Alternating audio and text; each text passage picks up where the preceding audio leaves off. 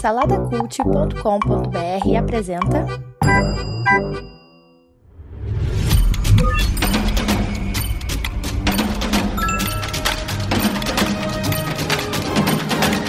Bicicletas Voadoras. Apresentado por Bruno Guedon.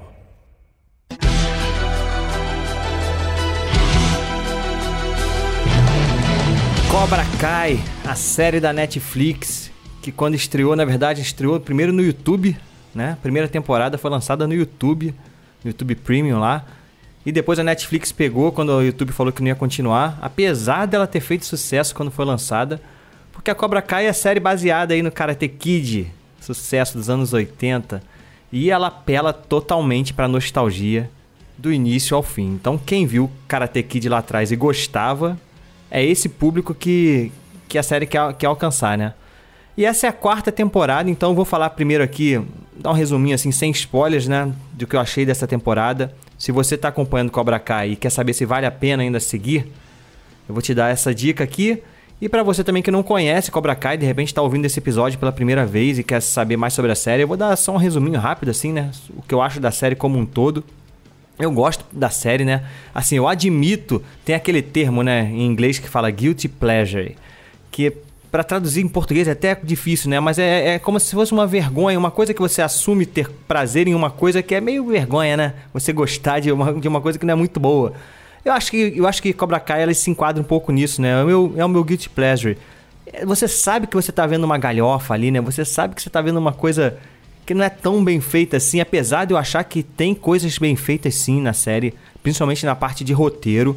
Eu acho que, que os personagens são muito bem desenvolvidos, todos eles têm profundidade, todos eles são cinza, né? Que é um termo que se usa aí, que eles não são nem bom nem mal, né? O, o vilão tem um lado que você consegue ter uma empatia, e a mesma coisa o mocinho, você também, cara, você não concorda com tudo que ele, que ele faz.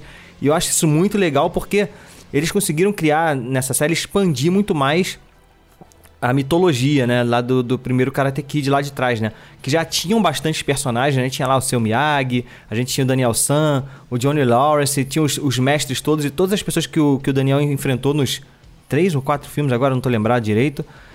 E é, esse é um charme da, da, da série, né? É, aos poucos, temporada após temporada, eles vão trazendo a mesma galera lá de trás, cara. E essa galera deve estar tá, né, com as mãos ao céu agradecendo a Deus por, por essa oportunidade, né? Porque os caras todos que esses, esses vilões aí, o John Kreese, por exemplo, agora nessa temporada também aparece um outro, um outro camarada, um outro sensei lá. Esses caras não deviam estar tá fazendo nada, né? Deviam estar tá desempregados aí, enfim, esses anos todos aí. Pô, e agora eles estão voltando em alta numa série que é sucesso mundial. Então, cara, esses caras devem estar agradecendo a Deus aí por, por Cobra Kai é, existir e estar tá fazendo tanto sucesso. E é isso, cara. É, eu admito que assim, é uma produção que, que, é uma novela, né? Quase como uma novela, mas é uma, mas é uma parada proposital, sabe? Você sabe que vocês estão fazendo, eles estão fazendo uma coisa proposital, porque os anos 80 eram assim. As produções dos anos 80 eram galhofa, sabe? E a gente gostava. Então eles apelam, apelam pra galhofa para trazer esse aspecto da nostalgia e você tem que comprar isso. Para você curtir Cobra Kai, você tem que comprar essa galhofa, entendeu? Essa parada meio anos 80 mesmo. Você tem que comprar isso. Então aqui a gente já tá na quarta temporada. Se você não assistiu nenhuma temporada, eu recomendo você assistir. Eu gosto pra caramba de, de Cobra Kai, como eu falei, é meu guilty pleasure. Mas eu, eu reforço o que eu, que eu falei agora. Para você curtir, você tem que comprar essa ideia. Dito isso, a gente está na quarta temporada, muita coisa já aconteceu. Se você assistir as outras três, né, eu vou falar um pouco de spoilers das outras três temporadas. É, não vou dar spoiler ainda da quarta. Eu acho que a terceira temporada, a temporada anterior, foi a mais fraca da, de todas, né? O que desanimou muita gente. Muita gente estava pilhado para ver a continuação da terceira temporada e ela foi a mais fraca mesmo. Só que eu acho que na quarta eles conseguem recuperar, cara. Recuperar a galera, tá muito maneira a quarta temporada um resumo rápido assim das temporadas. Né? A primeira temporada foi é, para restabelecer de novo a rivalidade entre o Daniel San e o Johnny Lawrence, introduzindo ali os alunos novos, né? O filho do, a filha do Daniel San, o filho do Johnny Lawrence e o Miguel, né? Que é o, primeiro aluno ali do Johnny Lawrence tal, e depois já acaba se tornando campeão no final da primeira temporada. Na segunda temporada a gente tem um aprofundamento dessas relações dos personagens que foram estabelecidos.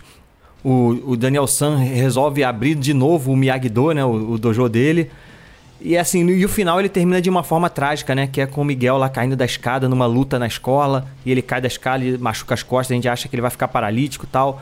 E aí começa a terceira temporada, a gente vê que, não, que, ele, que o garoto consegue se recuperar disso, né? Até uma, é legal esse iníciozinho assim, é meio forçado, né? Mas, mas é legal que mostra que, que a, é, aprofunda a relação do, do Johnny Lawrence com o Miguel, porque o, o Johnny que ajuda ele a buscar forças para, assim, enfim, se recuperar e tal. No final da segunda temporada, né, também não falei, teve a volta do John Chris, né? Que ele meio que assume o Cobra Kai ali, junto com o Johnny Lawrence. E a gente vê na terceira temporada justamente essa ruptura, né, do, do, do Johnny com o Cobra Kai. E abrindo no final a sua seu próprio dojo, né, que é o Eagle Fang, né, que é presas de águia, né, porque não tem nenhum sentido, né, porque a águia não tem presa, a águia só tem garra.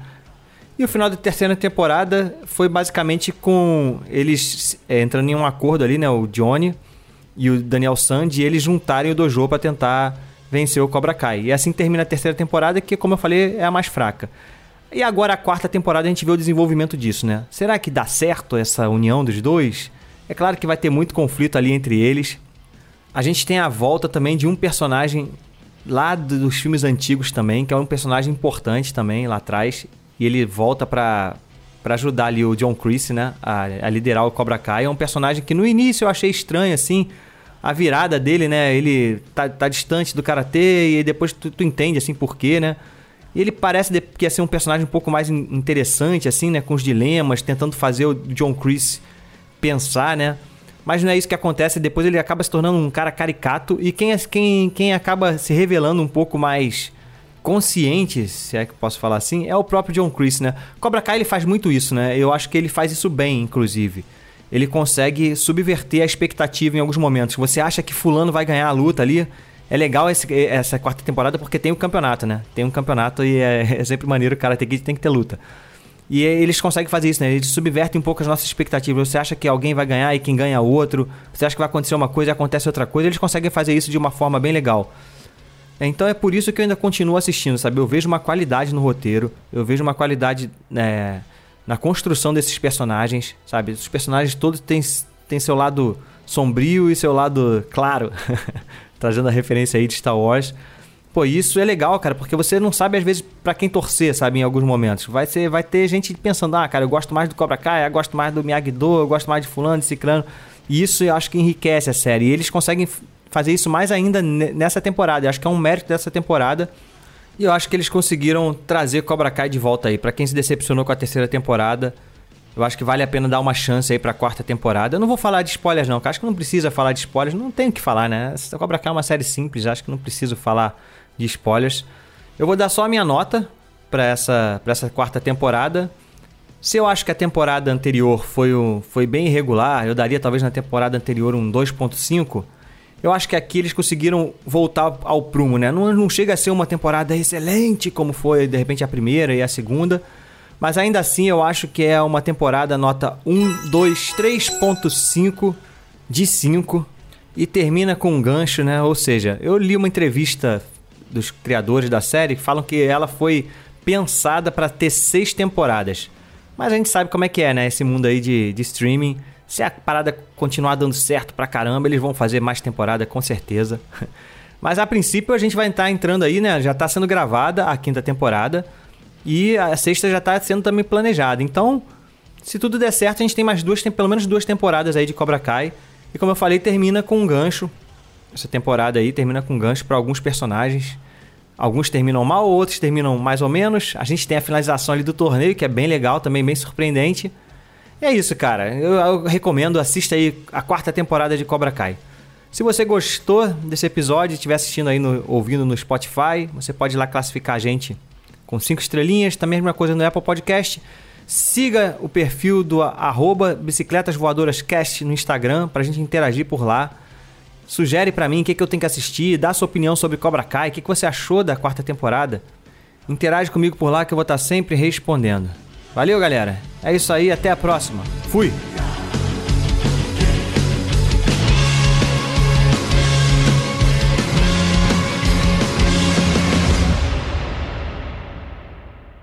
Produzido por Imagem Vida Studios, imagemvida.com.br.